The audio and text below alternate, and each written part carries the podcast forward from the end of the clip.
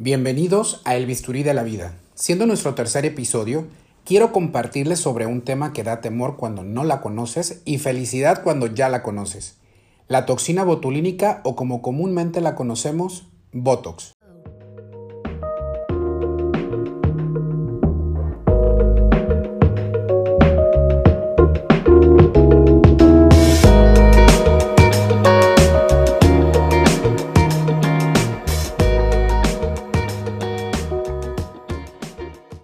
Es un placer para mí compartirles siempre temas variados. Los tratamientos de medicina estética pueden llegar a ser una interrogante a la hora de hacer un procedimiento estético.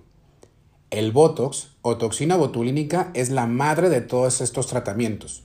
Yo soy el doctor Saucillo y este podcast está enfocado a tratar temas de salud, filantropía, activismo social y al escuchar historias de los héroes anónimos que están a nuestro alrededor.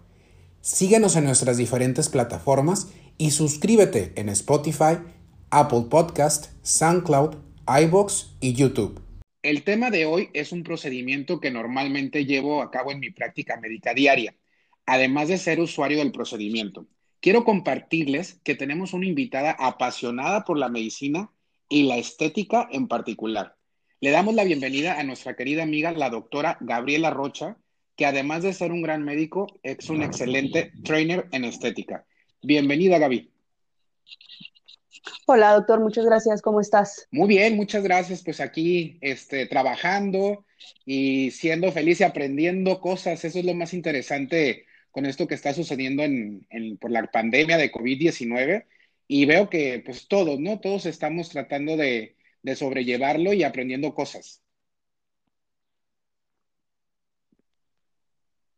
Y esta no es la excepción. Entonces, sabemos perfectamente, gran parte de las personas que estaremos escuchando este podcast o este episodio en particular, qué es el Botox o toxina botulínica, que es el, nombre correcto, que nos sirve para quitar nuestras arrugas, pero vamos a conocerlo más a fondo y para eso eh, te invitamos, ¿no? Para que nos comentes. Y quería preguntarte, yo creo que la primera pregunta y la más importante es, en nuestro estilo de podcast es definir de acuerdo a un concepto.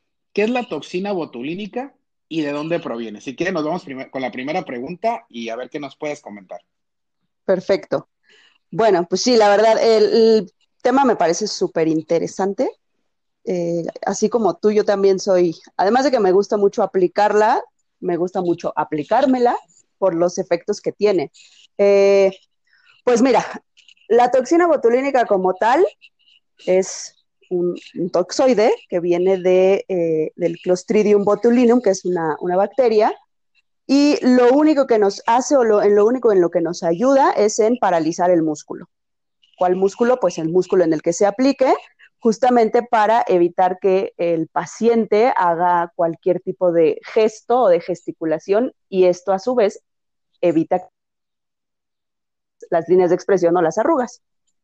De acuerdo. Eso es realmente. Y eh, bueno, no sé si te ha pasado con nuestros mismos pacientes, ¿no? Que al con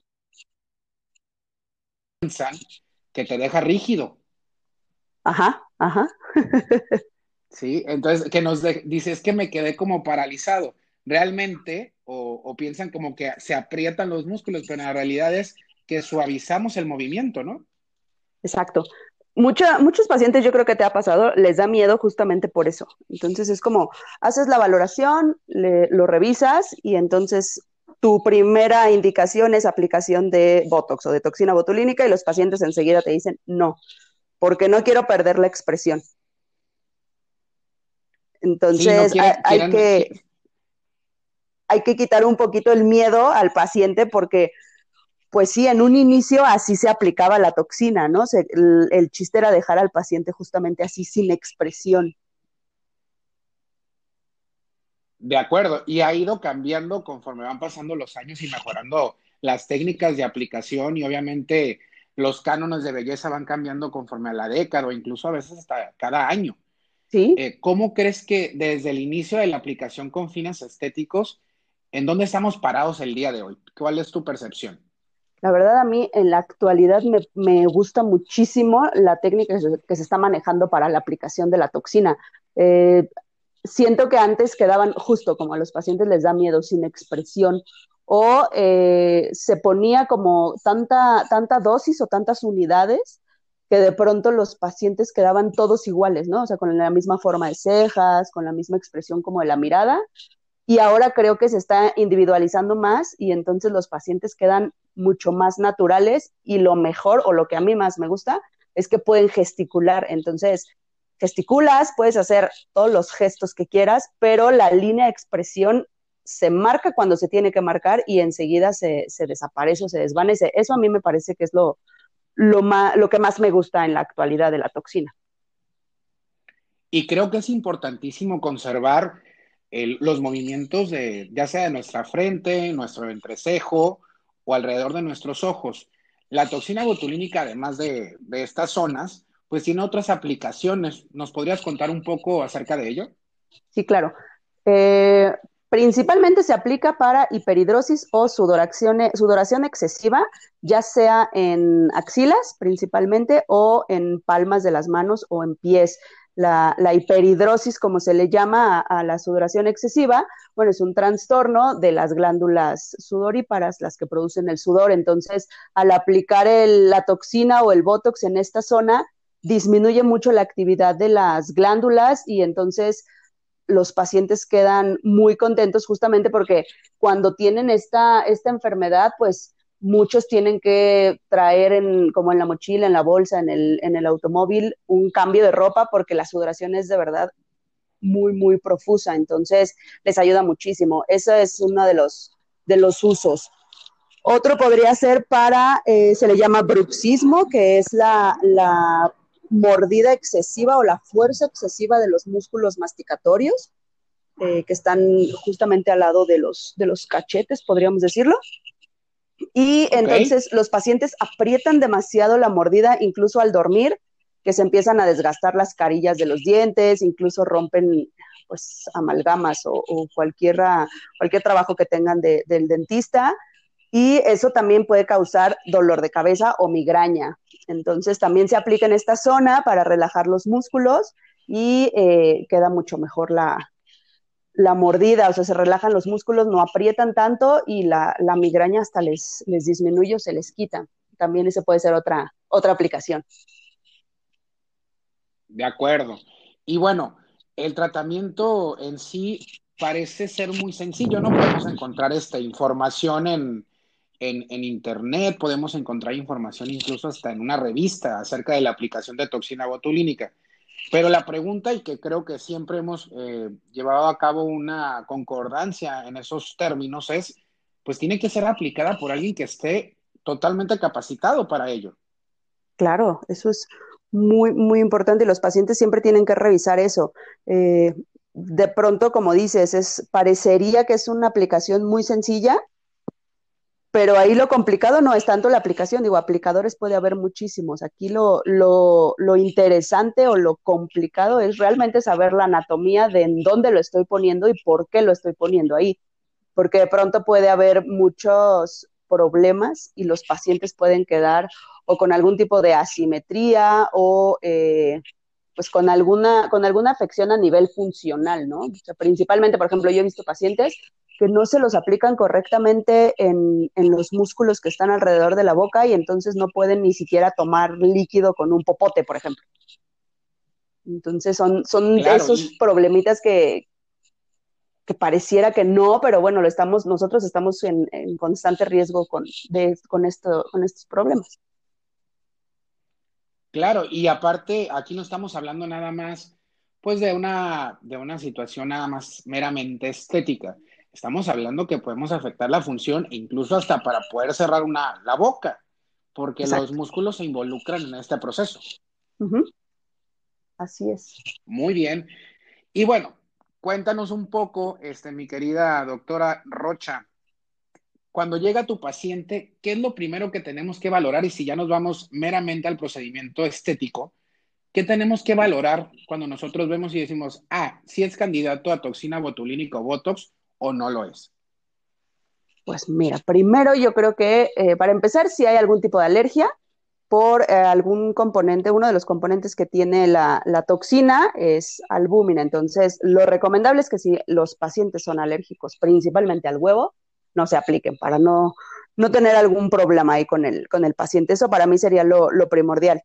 Y ya después, pues realmente ver el, el, tipo de líneas que tiene, que también podría parecer muy sencillo como, ah, tienes arrugas, te las quito con Botox, ok, pero sabemos que hay diferentes tipos de arrugas, diferentes profundidades, diferentes fuerzas de tracción de los músculos y entonces eso es lo que tenemos que valorar también para saber qué cantidad de, toxina vamos a aplicar. Y además, muy importante, antes de aplicar toxina botulínica, yo creo que tienes que hacer una valoración integral de la, del rostro del paciente para identificar si tiene o no asimetrías. Eso a mí me parece como de lo más importante, porque de pronto son asimetrías pues aparentemente imperceptibles y cuando colocas la toxina, estas asimetrías se vuelven muy, muy perceptibles. Claro, ya son más evidentes hasta para la gente que no se dedica a esto. Es importante, yo creo, sí, conocer los tipos de arrugas, ¿no? Es muy común que haya una confusión y próximamente vamos a tener otro podcast donde hablaremos sobre ácido hialurónico. Existe cierta confusión en cuanto a los tratamientos, porque si estamos hablando de arrugas que tenemos en nuestras mejillas o en la parte baja de nuestras mejillas, se llega a, confundir y nos dicen yo quiero que me pongan toxina botulínica o que me pongan Botox en esta zona. ¿Qué tanta confusión hay o por qué crees que llegue a confundirse la gente respecto a esto? Yo creo realmente que es por la, mala información que existe en, pues, en la televisión, ¿no? O sea, de pronto, no sé, eh, programas como tipo de noticias de espectáculo y todo esto es como, ah, eh, tal artista ya se puso Botox y pues resulta que no, que se puso realmente ácido hialurónico en los labios, por ejemplo. Y entonces la gente se queda con esa, con esa idea. Realmente hay que aclarar y creo que a todos nos pasa y todos los pacientes llegan diciendo lo mismo, justo lo que, lo que acabas de mencionar, como confundiéndose un poquito entre, entre la aplicación de un ácido hialurónico o, de la, o del Botox o la toxina. La toxina botulínica o el Botox es únicamente para paralizar parcialmente los músculos, principalmente los de la expresión facial. Entonces, si son líneas que nosotros le llamamos las arrugas o, líneas de expresión rítides, que se les denomina dinámicas, es decir, que aparezcan con la contracción de algún músculo o con la realización de algún gesto, es, esas líneas se pueden trabajar con toxina botulínica. Si son líneas como las que mencionas que salen, por ejemplo, de la nariz y van hacia la boca, que se le llama surco nasogeniano, están presentes sin necesidad de hacer ningún gesto. Entonces, esas se pueden trabajar con otra cosa, ácido hialurónico, hilos, eh, no sé, mil cosas. Pero toxina botulínica únicamente las líneas que son eh, dinámicas o que son por expresión. De acuerdo.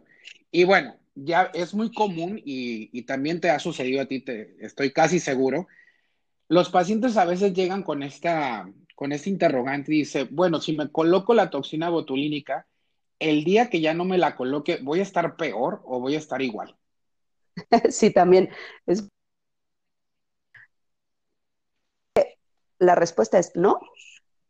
Al contrario, yo he visto que es justo como el músculo se queda relajado, pierde fuerza. Entonces, cuando el efecto se pasa, no es que queden ni igual de como estaban, ni peor. Realmente el músculo tarda un poco en, en volver a cobrar la fuerza que tenía, en volver a marcar la línea, tanto como la tenían antes de la aplicación de la toxina. Entonces, pues realmente yo no he visto que queden ni siquiera como, el, como en un inicio. Yo siempre veo que las líneas van disminuyendo. Y si son líneas muy, muy poco profundas, los resultados son maravillosos. A mí, yo por eso normalmente les recomiendo a mis pacientes que empiecen a ponerse toxina botulínica jóvenes. Claro, porque le damos esa oportunidad de tiempo a, a la piel que se pueda recuperar. Al final del día, una arruga que, nosotros podemos tener, que sea dinámico, que sea estática, quiere decir que, que, aparece con el movimiento o nada más está ahí presente, pues le damos la oportunidad de que esa fractura que se genera en nuestra piel se pueda recuperar más rápido por sí sola. Exactamente. Entonces mucho, es mucho más fácil empezar a tratar una piel joven que una piel ya, ya de edad avanzada, ¿no? Se, pueden hacer muchas cosas también, pero eh, definitivamente creo que es mejor tratarlo desde antes como medicina preventiva, digamos. Claro, serían los perfectos candidatos, ¿no? Llevar a cabo una medicina estética preventiva donde podamos combatir las cosas que eventualmente van a aparecer en nuestra cara o las condiciones, en, el caso de la hiperhidrosis que tratamos con toxina botulínica, pues que no tenga una progresión y que podamos estar tranquilos como pacientes y ojo, que realmente seas un candidato a esos tratamientos. Sí, porque muchas veces no, no es el, pues como dices, no es el candidato perfecto para ese procedimiento, pero hay algunos colegas que de pronto, pues como por vender, como que les gana la parte del marketing y por vender es como, bueno, te voy a poner Botox y no era el, tratamiento adecuado, ¿no? Claro, y no notan, no notan ese cambio que, realmente se estaba buscando. Muy bien, doctora Rocha. Y bueno, para terminar esta pequeña entrevista, te quería hacer una última pregunta. Y es la siguiente. Yo como paciente, ¿qué debo tener en mi mente y con qué credenciales debe de contar mi médico antes de realizar este tratamiento? Pues bueno, principalmente, número uno, que sea médico. O sea, médico general si quieres, pero que sea médico. Eh, para seguir, pues evidentemente debe de tener estudios en medicina estética, ya sea diplomado, ya sea maestría, eh, pero que tenga algún, algún papel que lo avale. Y pues la verdad es que lo ideal es que pertenezca a alguna asociación o algún colegio de médicos estéticos en donde como paciente yo puedo estar totalmente tranquila porque sé que este tipo de asociaciones o colegios de, médicos pues están dando capacitación continua. Entonces yo puedo estar tranquila que mi médico sabe lo que está haciendo y además tiene los, los tratamientos de vanguardia, ¿no? Esos son excelentes. Y hablando de los colegios médicos, tanto el médico que, ahora está realizando este tipo de, procedimientos puede afiliarse a algún colegio médico. La pregunta número uno la dejo en el aire y te pregunto la segunda, que es, ¿los pacientes pueden consultar esta información acerca de los doctores o, cómo claro, funciona? Sí, mira, yo soy, soy vicepresidenta de un colegio, el Colegio Mexicano de Medicina Estética y Longevidad. Eh, tenemos varios colegiados que practican medicina estética. Y sí, los pacientes, nosotros tenemos dentro de la página del, colegio, de la página web, un apartado en donde los pacientes pueden entrar y pueden revisar si su médico está dentro de nuestro directorio. Eso es una, pues es una colaboración que tenemos para con los médicos, para que también ellos tengan la, la, total apertura de decirle a sus pacientes que pueden revisar el, el directorio en la página del colegio y estamos dando capacitaciones continuas. Cualquier médico puede pertenecer a este, a este colegio. Normalmente deben de tener estudios en medicina estética. Y ya eso se mete a un, a un comité.